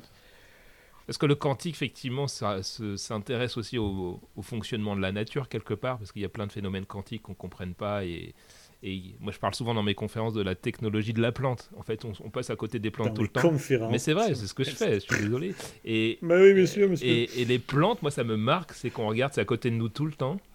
Et c'est capable de, c'est une technologie qu'on n'est pas capable de répliquer en fait. Euh, et donc, effectivement, rapidement, tu peux basculer dans une forme de philosophie ou de spiri- spiritualité. C'est marrant ta réponse parce que moi, pendant longtemps, alors moi, je suis athée, super pragmatique, etc. Et je, pensais que plus on avançait dans la connaissance scientifique, plus forcément on allait rejeter Dieu. Et, euh, et donc j'étais convaincu quand j'étais jeune que c'était ça. Donc, euh, et j'ai rencontré des très très bons scientifiques nettement meilleurs que moi. Et eux, ils étaient à fond euh, croyants, en fait, très très religieux. Et je comprenais pas, je leur disais, mais comment c'est possible, pareil, que vous avancez dans la connaissance de l'univers, où vous puissiez toujours croire finalement dans Dieu Et ils disaient, ben, moi, plus j'avance dans mes, dans, ma, dans mes recherches scientifiques, plus ça renforce ma conviction religieuse ou spirituelle, comme tu le, parlais. Donc c'est marrant qu'on puisse avoir finalement, on est à la croisée des chemins. Toi, tu es venu de la spiritualité pour revenir vers quelque part la science, euh, et d'autres finalement partent de la science pour monter vers la spiritualité.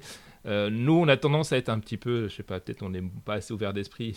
David, un peu comme moi, on, se pose des questions comment c'est possible que euh, l'avancement scientifique puisse pas tu nous donner une forme de vérité. Peut-être que c'est une forme aussi de religion quelque part euh, la science au bout d'un moment, c'est que on pense avoir la vérité et qu'on est peut-être trop arrogant pour ça. Euh, mais merci pour ta réponse honnête. C'est beau, j'ai envie de chialer quoi. Bah pour une fois qu'on a un sujet intelligent dans ce truc-là, parce que Dominique, ce que tu ne sais pas, c'est qu'on a une tradition, c'est que normalement on parle de caca pour notre audience. donc ça c'est Étienne qui en parle beaucoup quand il va à la montagne et qu'il explique quand il monte. Euh, mais on n'est pas chez Hanouna ici, non? ouais, mais bon. mais ouais, c'est vrai. Parce que là, là, si on fait pas ça, on perd une partie de notre audience. Donc normalement, les auditeurs attendent là. Bon, ils nous ont parlé. On, on, en parle, mais on en parle, mais dans le respect des uns des autres. Hein. C'est pas non plus, euh, voilà, pas au dépens des autres. On est dans le respect du caca ah, ici. En tout cas, merci beaucoup. En tout cas, merci beaucoup pour tes réponses. C'est très très intéressant. Euh, je te rejoins sur plein de sujets concernant le quantique aussi, où il y a une sorte de magie, moi, que j'arrive pas. J'appellerais pas ça de la spiritualité ou de la religion, certainement pas, mais plus de la. J'ai presque l'impression que c'est magique, quoi. Et je trouve ça. Est-ce que c'est pas simplement de la complexité, en fait? Et qu'on gratte juste un peu. Peut-être que la complexité. Mais tu vois, juste l'autre jour, je me suis fait expliquer ce que c'était la masse et l'interaction avec le champ de X. Et, euh, bah, c'est Étienne Klein qui en parle très bien de ça. Euh, ouais, exactement. Et, et, je trouve ça magique presque. Tu vois, c'est beau. Ouais, c'est beau. Bon, anyway, en tout cas, ça, ça... merci beaucoup pour toutes ces questions. Est-ce que vous avez peut-être une dernière question, messieurs, pour Dominique, avant que l'on conclue? Est-ce que tu penses que les aliens sont verts? Je déconne. Forcément. le, gars, qui flingue tout. On, monte, on monte une pyramide et le gars il casse tout. On ouais, en pleine. Les, aliens sont verts, la Terre est plate et euh, voilà. Parfait. Voilà. Ce sera le mot de la fin. ok. Est-ce que tu, est-ce que tu, est-ce que euh, pour ma part, je voulais te demander, est-ce que tu prévois, tu sais ce qui va me manquer? Moi, j'adore tes reportages et j'espère que tu vas en faire un autre. Voilà. Sur ces sujets-là, est-ce que c'est prévu ou pas? Euh, C'est pas encore, hein? c'est pas encore prévu parce que justement, j'ai très très très envie de faire une fiction. Euh, mais de faire une fiction. Mais euh, il n'est pas dit que j'en refasse pas un sur justement encore le sujet OVNI. Euh, parce que il se passe des trucs en ce moment quoi. Ça continue. mais ouais, mais c'est pour ça. Je vous parle de Biglo, c'est vraiment quelqu'un, c'est vraiment quelqu'un que j'ai envie de rencontrer. juste, je serais prêt à, voilà, à, faire un film, ne serait-ce que pour pouvoir aller échanger avec Robert Biglo. ça me ferait, ça me ferait marrer. Euh, mais c'est pas encore dans les starting blocks, mais bon, je pense que c'est tout à fait euh, faisable euh, parce que les, les, deux, les deux documentaires que j'ai faits, et j'en suis ravi, ont eu quand même un grand, grand succès. Donc ça intéresse en plus. Yes, alors ça c'est une super bonne nouvelle. C'est bah, le, le, fait que David le regarde en boucle tous les jours, ça, je sais pas si ça. Ça fait monter les, stats. Ah, ça fait plusieurs à chaque fois, oui c'est sûr. merci David. Ok, en tout cas merci beaucoup Dominique. Euh, merci, à, vous. tous messieurs. Donc on fait pas de euh, recommandations Parce que j'avais demandé éventuellement à Dominique. Non. ah oui. Ah ben alors si. Ah ben parfait. Bah, alors super, ok, ben on va commencer peut-être, on va garder Dominique pour la fin, on va garder le meilleur pour la fin. Davrou justement, si tu veux prendre la parole et nous parler de ta recommandation. Alors là, ma moi, c'est, on parlait de séries, d'excellents acteurs, etc. C'est mon fils qui m'a conseillé euh, True Detective, parce que j'ai pris OCS euh, à cause de toi, David, pour regarder, euh, rappelle-moi la série avec les démons. Is Dark Materials. Dark Material, que j'ai bien aimé. Je pense que je suis pas aussi hypé que toi, mais, c'est, mais c'était bien. Et du coup, je me suis dit, bah, maintenant que j'ai OCS, qu'est-ce que je regarde? J'ai regardé l'autre série que tu as recommandée avec Nicole Kidman et Hugh Grant monstrueux. Ah, The Undoing. super bon les acteurs, franchement, c'était top. Et là, mon fils m'a conseillé euh, True Detective, donc avec euh, Matthew McGonaghy, là, le McGonaghy, ouais. qui est mm. exceptionnel. Mais qu'est-ce qu'il est Il a un charisme de débile, ce mec-là, en fait. C'est euh, et, et, la série, donc chaque saison, donc moi j'en suis à la saison 2, chaque saison c'est en gros une enquête euh, policière avec des acteurs différents. Et, euh, et, la première saison, je te l'ai conseillé, David. Franchement, on parlait de religion mm. et des États-Unis, etc. C'est c'est super bien foutu euh, et c'est un peu lent comme rythme, mais il y a une bonne tension dedans. Alors faut, faut être psychologiquement en forme pour regarder ce genre de série, hein, par contre. Ok. Très bien, merci Davrous. Multa? Alors moi, j'ai une, je vais recommander un jeu vidéo euh, au cas où vous avez euh, énormément de temps disponible, parce qu'il faut du temps. Moi, j'ai pas pu euh, aller au fond, à fond du jeu, donc euh, c'est, euh, ça s'appelle Valheim, Valheim, V-A-L-H-E-I-M, Ah, c'est un, j'ai joué, ouais, c'est un, Survival. imaginez Survival. Minecraft en un peu moins cubique, mais quand même un peu cubique. euh, et euh, dans une époque viking. Donc en fait, euh, t'es un viking, t'arrives à poil et tu dois te créer euh, des armes, des trucs pour Ouais, construire. tu dois survivre. C'est un peu Voilà, l'histoire de ta et- vie, en fait. C'est un peu l'histoire de ma vie, exactement. Euh, euh, D'ailleurs, c'est comme ça que j'ai construit toute ma maison. C'est pour ça qu'elle est un peu, elle est un, elle est un peu floue derrière, là, comme vous pouvez le constater. Et euh, on a un cinquième, on a, on a un deuxième invité apparemment. Ouais. À mon avis, il n'aime pas euh, le, ce style de jeu. Hein, ton Non, je pense euh, qu'il de- aime pas, il aime pas les vikings. il est pas pour ça. pas les il est vikings, pas voilà. pour ça. Hein. Et donc euh, voilà, c'est super sympa, c'est c'est pas mal d'y jouer à, à plusieurs. Il y a moyen de faire un serveur, euh, un serveur euh, comme dans Minecraft, quoi, un serveur qui, euh, qui est dispo tout le temps. Et, euh, et donc, euh, bah, tu vas construire ta maison, tu peux. Tout est basé un petit peu. euh, comment il s'appelle ce jeu, ce FPS là où tu peux construire aussi des trucs. Seb, tu dois savoir, tu dois te rappeler de ça. Et ben, c'est pas Euh, Rust. À Rust, tu ouais, un petit peu similaire. Et donc, et, et ils ont vraiment de la physique, c'est-à-dire que si tu fais un toit et que tu as juste une tige pour tenir le toit en l'air, ça va se casser au bout d'un moment. Donc c'est euh, c'est assez intéressant à, à utiliser. Et puis tu peux te faire des bateaux vikings et tu peux aussi te faire un truc pour te euh, faire de la bière. Et ça, je trouve que c'est ce qui apporte toute la, toute beauté au jeu. C'est bon. T'as vendu le truc. T'as vendu le truc, c'est réglé. Voilà. Donc je recommande. à la bière. Merci, l'histoire soyez prêts à perdre beaucoup de temps. Ah, comment ça, mon loulou Ouais, donc un petit truc euh, pour changer. Donc on en a parlé entre nous euh, dans la confrérie, euh, donc j'ai partagé ça.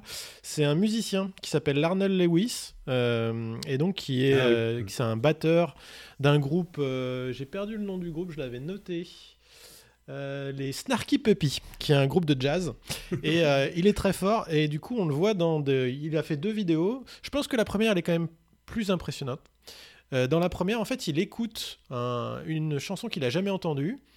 Et euh, il n'y a pas de batterie, hein, donc euh, il y a du piano, il y a des trucs dessus comme ça. Et lui, il pose un son de batterie qui va parfaitement euh, sur la musique. Il se souvient en fait de, tous les bah, voilà de tous les moments de la, chanson. C'est une chanson de jazz, donc euh, c'est c'est un peu particulier, c'est pas évident. Mais en fait, on se rend compte que il a une vision qui est complètement euh, folle de, de la musique. Il voit les patterns, il lit la musique en fait en l'entendant. Il dit ah ouais ok. Ils font- mais c'est là où aussi on voit que finalement la musique c'est pas n'importe quoi, ça, ça répond vraiment à un langage, et il y a une Ouais, structure. c'est des maths, ouais. et ces Mm. mecs-là qui ont, euh, qui excellent dans ce domaine-là, ils savent lire cette structure et ça leur paraît évident. Ils ont tellement l'habitude de, de manipuler la musique qu'après ils, ils entendent ça comme euh, on discuterait là, et du coup après ils peuvent parfaitement se rappeler de la conversation qu'on a pu avoir, sauf que eux c'est sous Ouais. une expression de musicale.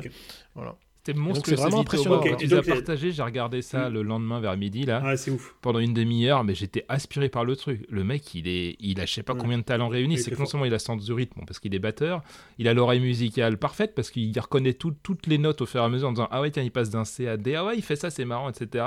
Mémoire auditive parce que franchement euh, comment tu fais pour euh, pour te souvenir du truc? Moi j'ai eu du mal à croire que c'était vrai, tu vois.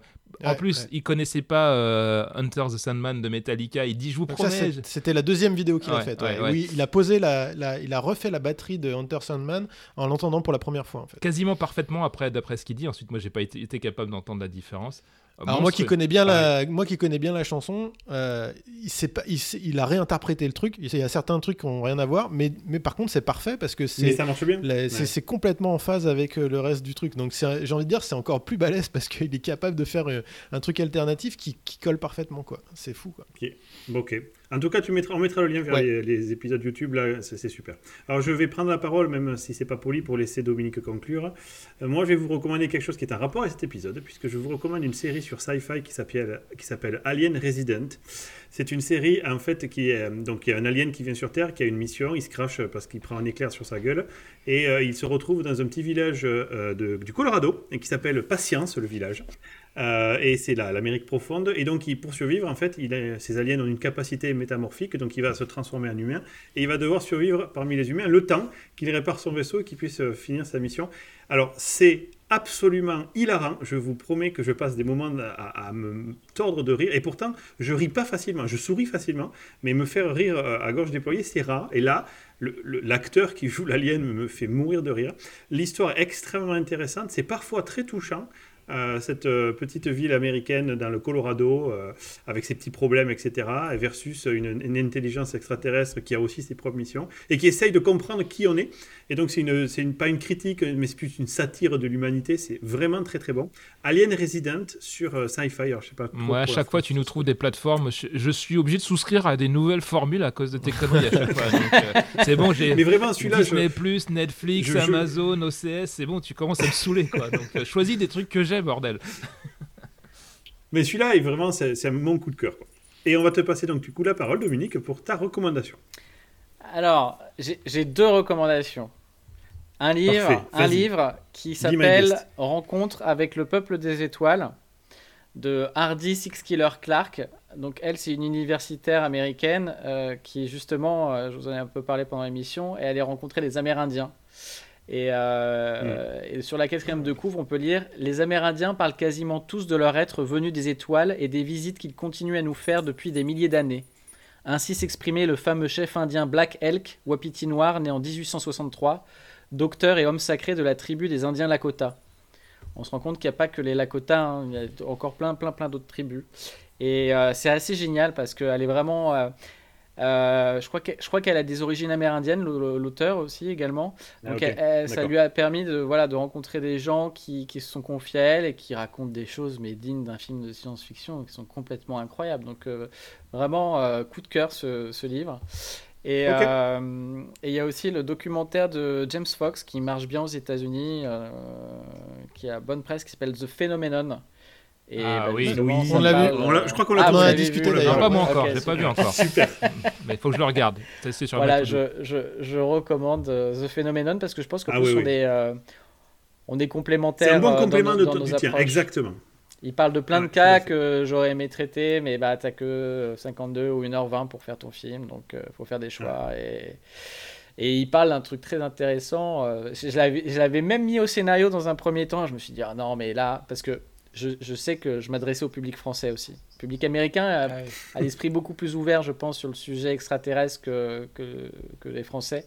C'est euh, une intuition, comme ça, c'est un ressenti. Et euh, il y a ce cas de l'école d'Ariel où en fait toute une école ah en Afrique. c'est impressionnant ça. Euh, en Afrique du Sud, voilà. mais ça c'est un sujet passionnant. Ça. Et... et il a revu aussi les élèves, je crois 30 ans après. Enfin bon voilà, il faut découvrir ce. ce Qui sont toujours sur la même ligne ah bah faut que je regarde parce que moi je sais pas. Ah, bon, je regardais du coup. Et je crois que je, bah pouvais ouais. l'acheter sur sais plus quelle plateforme, The Phenomenon. Je crois Vimeo. Non, mais il faut que tu en prennes une nouvelle. Sur, Vime... sur Vimeo, tu peux le trouver. Il est sur, euh, sur Amazon aussi. Enfin, ah, ok, ok. Ouais. Bon, merci les gars. Chaque fois, ça me coûte de la thune euh, vos, vos podcasts. Hein. mais c'est cool.